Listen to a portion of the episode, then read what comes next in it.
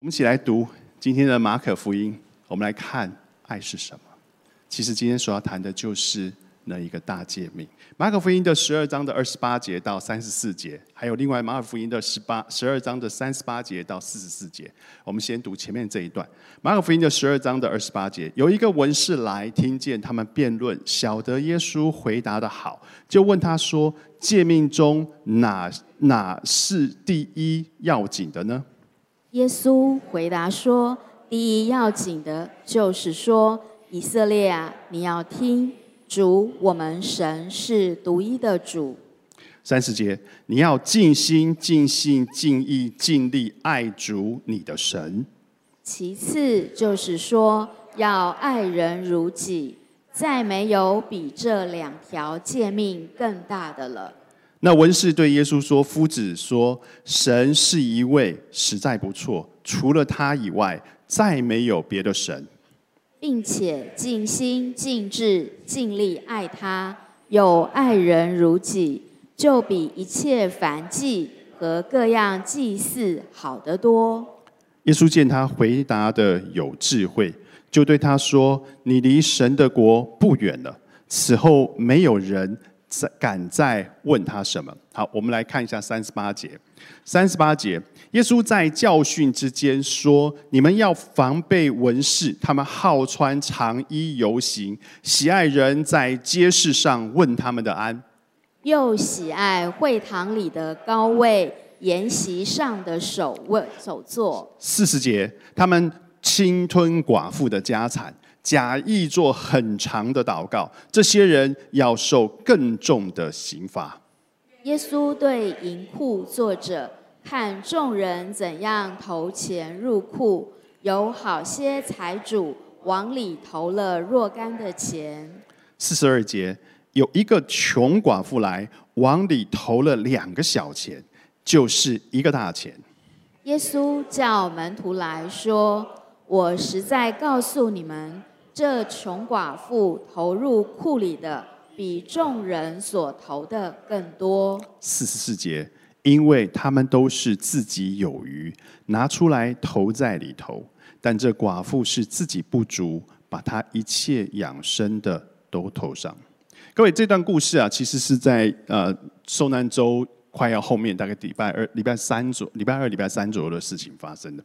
那在这之前，耶稣洁净了圣殿，然后你就看到他跟文士啊、跟撒都该人啊，有很强烈的那一个针锋相对的辩论啊，针锋相对的辩论。然后经过一些的辩论之后，这些人完全没有驳办法驳倒耶稣，于是发生了今天这一段故事。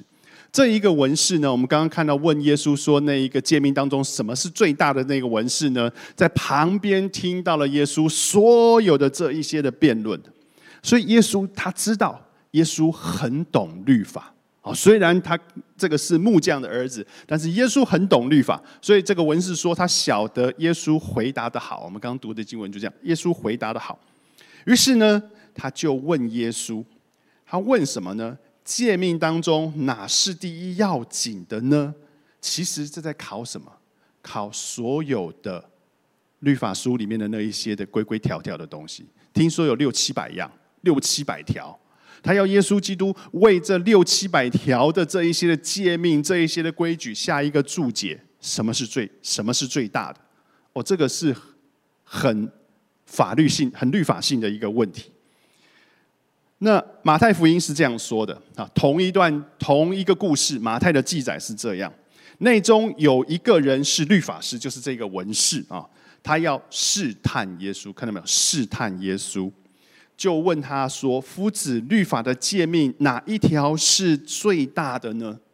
好，马可福音看不太出来，但是马马太福音你可以看得出来，这一个人似乎不怀好意，对不对？他要试探耶稣，他感觉起来不怀好意。然后呢，他想要考倒耶稣，但是耶稣并没有因为这个人挑衅，然后呢就很介意，他没有，他没有。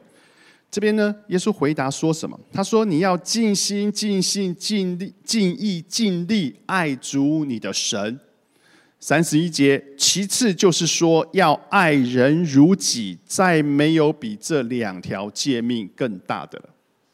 耶稣的回答不是他发明的，其实他是截取了旧约当中的两段经文来来回答他。第一段经文是在《生命记》里面六章的第四节到第五节，他是这样子说的：“他说，以色列啊，你要听耶和华我们神是独一的主。好，第五节你要尽心、尽性、尽力爱耶和华你的神。”这是《生命记》里面记载，《生命记》里面这个记载是以色列人他们每一天早上、晚上向神做敬拜的时候，他们都要。背诵这一段经文，这是每一个以色列人都要背诵的一段经文，在敬拜当中每一天要背诵，所以这段经文他们熟的不得了。还有一段，耶稣把两个诫命摆在一起，还有一段是什么？是在立位记里面十九章的十八节，摩西告诉百姓说：“你们不可以彼此报仇，不可以埋怨你本国的子民，却要爱人如己。”然后呢？后面盖上了上帝的印，我是耶和华，是什么意思？这是我说的，这是耶和华说的，这是规矩，爱人如己，这是规矩。所以这两段经文，你看得出来，他谈的是同一个东西吗？啊，生命记里面谈的是尽心、尽性、尽意爱主你的神，他谈的是什么？人爱神。立位记里面谈的是什么？人爱人，根本不是同一个东西，不是同一个东西。然后你会觉得很奇怪，这一个这一个呃，当然我们在我们提到这一这一个这一个律法师，他问的是什么？那一个最大的诫命，但是耶稣却回答两个，他却回答了两个。我们等一下会解释这一个。当他在讲后面这一个，他把那一个爱神的那个诫命，把那个爱人的诫命附加上去的时候，我猜想，当你读到爱人如己的时候，你应该会想起耶稣曾经有一个比喻来解释爱人如己。哪一个比喻？啊？好撒玛利亚人，好撒玛利亚人的比喻来解释什么叫做爱人如己。当他在说爱人如己的时候，那个律法师就说：“那你告诉我，谁是我的邻舍啊？你要爱邻舍如同自己啊？那你告诉我是什么？谁是我的邻舍啊？”所以耶稣就用爱人如用好撒玛利亚人的那比喻来解释，来解释什么叫做爱人如己。他告诉犹太人，他告诉犹太人。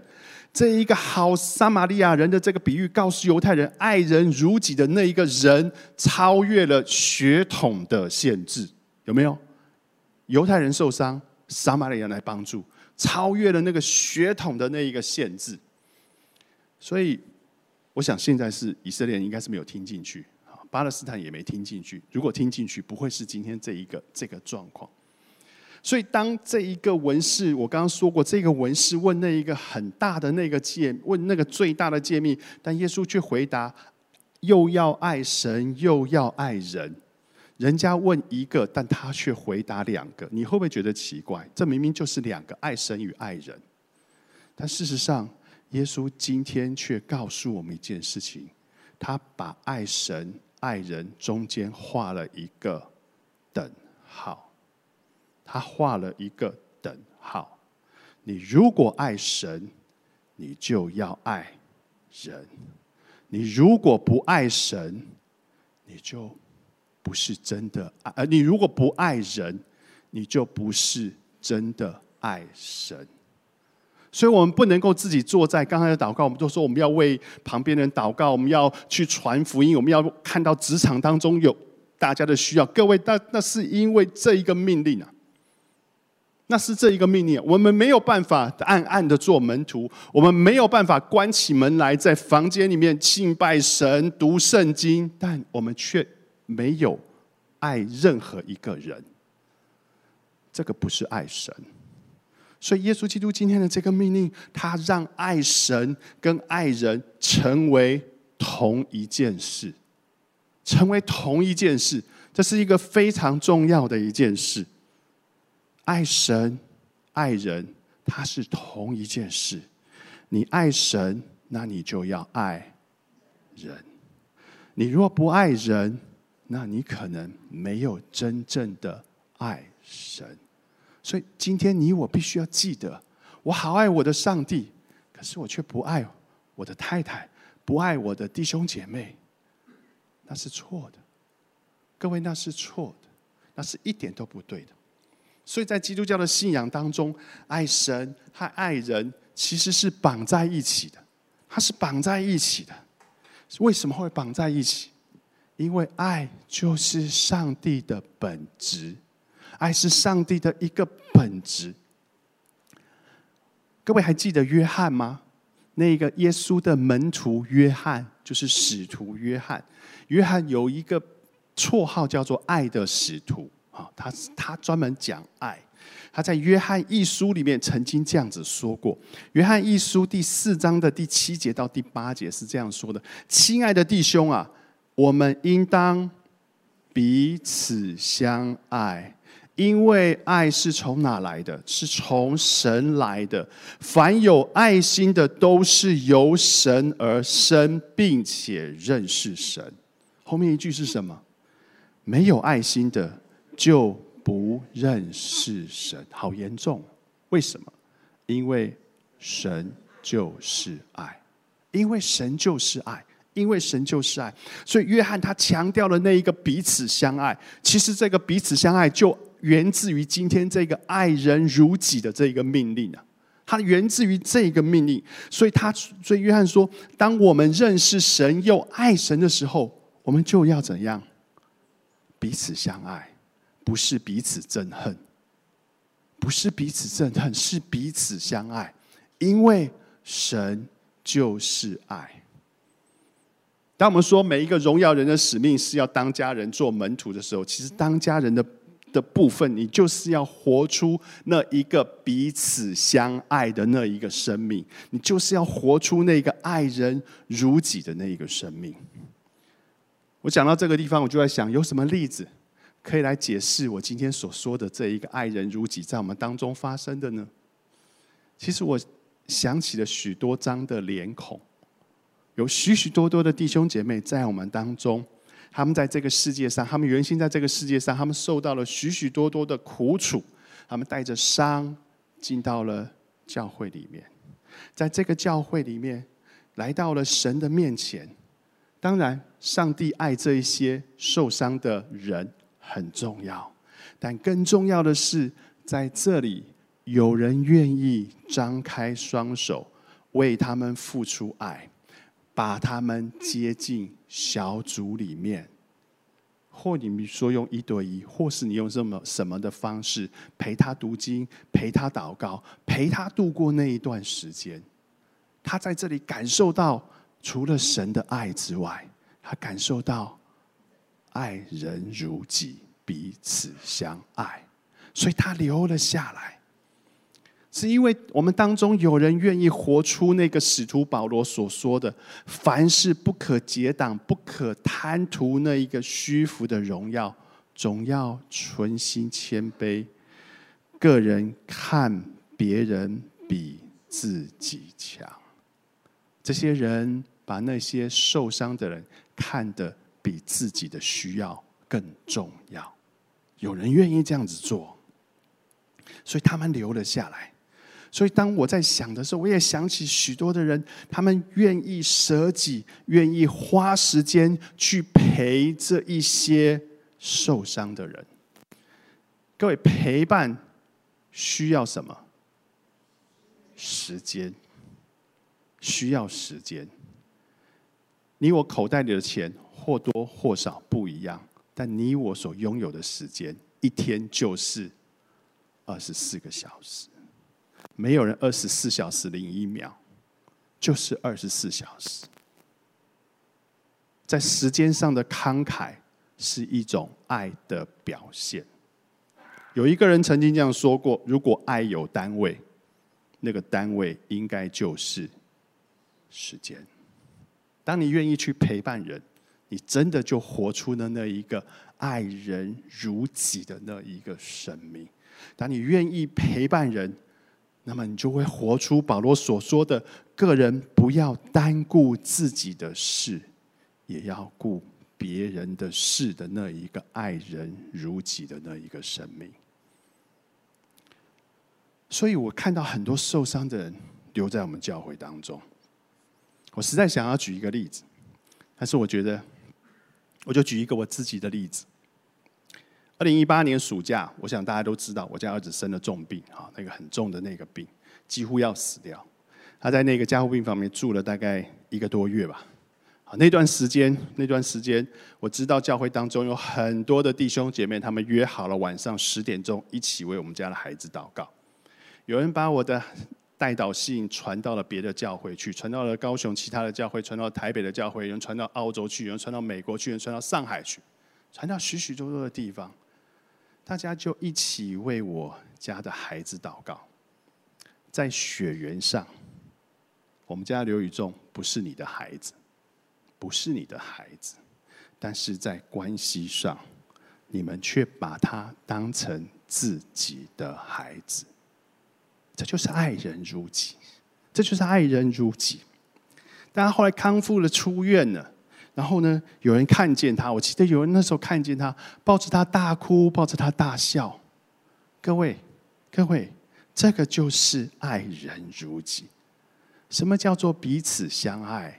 我感受很深，这就叫做彼此相爱。什么叫做当家人？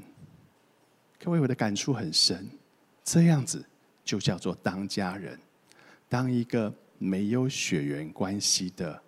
家人，我们再回到圣经里面，我们刚刚读的那个经文，我们再回进去，回过去，你会发觉后面那段经文，耶稣谈记载了两件事哈。耶稣呢，在第三十八节一直到四十节这三段经文当中呢，他。他责备了文士，好，耶稣在教训之间说：“你们要防备文士。”他就跟着这些人，他的门徒跟在旁边。他们还在圣殿里面的时候，耶稣就公开的讲，旁边还有文士，还有祭司长这些人。耶稣就公开的告诉他的门徒说：“你们要防备文文士啊！为什么要防备文士？因为文士实在是很虚假，他们喜欢穿长衣游行，他们很爱慕虚荣，他们喜欢别人在街市上面问他们的安。”他们很喜欢自己被人家高捧，所以他们喜欢在会堂里坐那一个高位，在宴席上做那个首座。他们也很假冒为善，他们喜欢在人的面前做那个很长的那个祷告，像是自己是一个非常敬虔的人，但他们私底下却侵吞了寡妇的家产。他们私下是欺凌寡妇、欺凌弱势的人。所以耶稣责备文士，并且说这些人是要受神愤怒的刑罚的。各位，你觉得公开这样子讲，私底下如果跟你私底下讲说，哎，某某弟兄，你我告诉你，文士是这样子，就你我知道。但是这个公开的场合，你觉得会怎么样？文士也听到了，话也传出去了，所以文士必定不满，所以就酝酿了后面那一个。文士齐聚到法比拉多的面前，说：“钉死他，钉死他，钉死他！”那个冲突对立一直不断的在升高。后面那段经文呢？四十一节以后呢？呃，四十三节以后呢？他在谈的是什么？谈的是看见你的一个寡妇，一个穷寡妇，她在圣殿里面呢，奉献箱当中投了两个小钱，等于一个大钱。各位，你知道两个小钱？按照当时的薪水、薪资的购买能力，两个小钱是多少钱？你知道吗？很少，是一个工人的一天的工资的六十四分之一，六十四分之一。所以它是一个非常非常少的钱啊，在你我而言都觉得不过是几百块钱，是那不算什么。但是耶稣却说什么？四十三节，他说：“我实在的告诉你们，这个穷寡妇投入库里的，比众人所投的更多，因为他们都是自己有余，拿出来投在里头。但这寡妇是自己不足，把她一切养生的都投上了。”耶稣在干嘛？耶稣刚刚批判了文士，耶稣在这里称赞了这一个寡妇的奉献。因为这个寡妇自己都不足，她在自己的不足当中，她还做出了那一个奉献。对人而言，这个两个小钱是很少，但对这一个穷穷苦的寡妇而言，那是一个极大的数目。所以耶稣很大力的赞扬这个这位寡妇。好，从三十八节一直到四十四节这七节当中，我们发现了一件事情，就是耶稣指责了文士，耶稣称赞了寡妇。所以，耶稣爱寡妇，耶稣不爱文士吗？耶稣爱寡妇，耶稣不爱文士吗？耶稣如果不爱文士，他在那一个十字架上祷告，就不会是主啊赦免他们，他们所做的，他们不知道。耶稣如果不爱文士，那么约翰福音三章十六节应该改写成为这样子：除了文士、法利赛人、祭司长以及那些累世累代杀害基督徒的那一些人之外的世人，神爱他们。没有。没有，新闻不是这样子写的，所以耶稣只爱寡妇，不爱文士吗？我猜想那个答案会是两个都爱。耶稣爱那个寡妇，耶稣也爱那一些搞不清楚状况、假冒伪善的文士。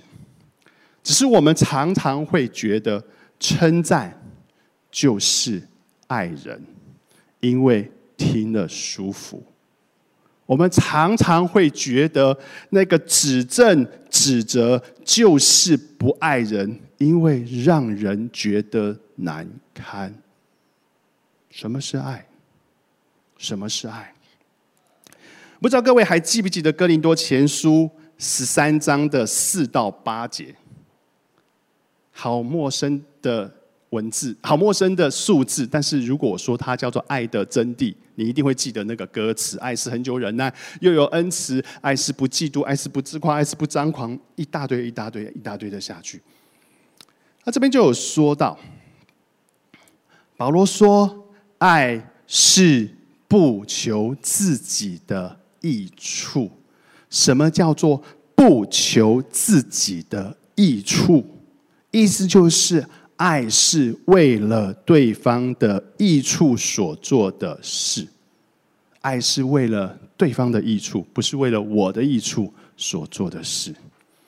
同时，保罗也说，爱是不喜欢不义，只喜欢真理。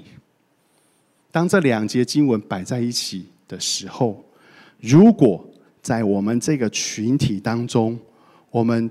独善其身的自己不喜欢不义吗？这叫做爱吗？我们独善其身的不犯罪，这叫做爱吗？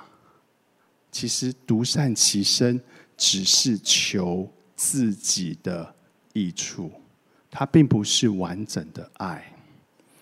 爱是不求自己的益处，是自己不犯罪。也要因为爱的缘故，劝告我们所爱的人不要犯罪。这叫做不喜欢不义，只喜欢真理。我再说一遍，心友每次说你写讲的很绕口，但是我必须要再说一遍，因为爱的缘故，劝我们所爱的人不要犯罪，因为不义。不是我不喜欢而已，是神也不喜欢。为了你的益处，为了别人的益处，我劝告他不要走神不喜悦的路。这是爱，这个是爱。这些劝告会不舒服，甚至是会伤痛，但各位，这才是爱。爱不是只有称赞，爱也包含了指责跟纠正。在牧羊当中，陪伴和导正其实是爱的两只手。我再说一遍，在你们陪伴人，在你们这算是牧羊人的那个过程，不管你对谁做一对一，不管你跟谁在一起门训，不管你跟谁在一起，那叫做牧羊。他有两只手，一个是陪伴，你花时间跟他在一起；另外一个是什么？导正。另外一个是导正。我们常觉得爱人就是陪伴他，即便他做错了，我也不说实话来导正他，因为这样子会让对方难过。但是各位，这是错的，因为这样子。会让这一个人始终在旷野里绕，绕了许许多多年，他不会离开他那个罪的关系，他不会离开那个不对的想法，他会始终的在那一个罪的旷野当中绕绕绕，浪费了他自己的生命，也浪费了你陪伴他的生命，这是不对的。所以你不能够让他这样子下去，这是要做虚度他的人生。这是虚度他的人生，所以那两只手，如果我们只有陪伴，我们没有导正，我必须说，那不是爱。我或许得罪了当中许许多多陪伴者，但我必须要说，那不是爱。凭着爱心说诚实话，因为你爱他，你可以说诚实话，你可以为他祷告，你可以劝告他。某某弟兄，你不应该这样做；某某姐妹，你不应该这样做。你应该要怎么怎么做？你可以劝告他。但是如果反过来，你我们只有导正哈，总是告诉你说：“哎，你要去做那个，你要去做那个。”但我从来不陪伴你，你会觉得我是一个工头，我是一个盖万里长城的监工，你不会觉得我爱你，你不会觉得我爱你。所以唯有既陪伴。又导正，各位，那才叫真正的爱人如己，那才叫真正的彼此相爱。所以，当我们在高喊说我们要成为家人的时候，要记得，当我爱我的家人，是我陪伴你，我也导正你，我不可能永远对。我也会接受你的导正，接受你的纠正，这个样子才能够使我们一起走在上帝的正路上面。这才是一个完整的爱人如己。我们一起低头做一个祷告。父神，求你使我们学习耶稣基督的那个样式，愿意爱人如己，愿意为人牺牲。同时也愿意揪出人最不堪的那一个软弱，并且陪着对方走回那个正道当中。主，当我们在陪伴人，当我们在向把福音传给人，当我们在让这些灵魂能够学习耶稣基督的样式的时候，主，我们除了陪伴之外，主也求你给我们那个力量，使我们知道当说的话。凭着爱心说那当说的话，神愿我们每一个人生命成为别人的家人，能够真正的成为家人，是能够为对方付出时间，并且也愿意陪伴对方走在上帝的正路上的那个家人。主愿你赐福，愿你保守与看顾。这样子祷告，奉主耶稣基督名求，阿门。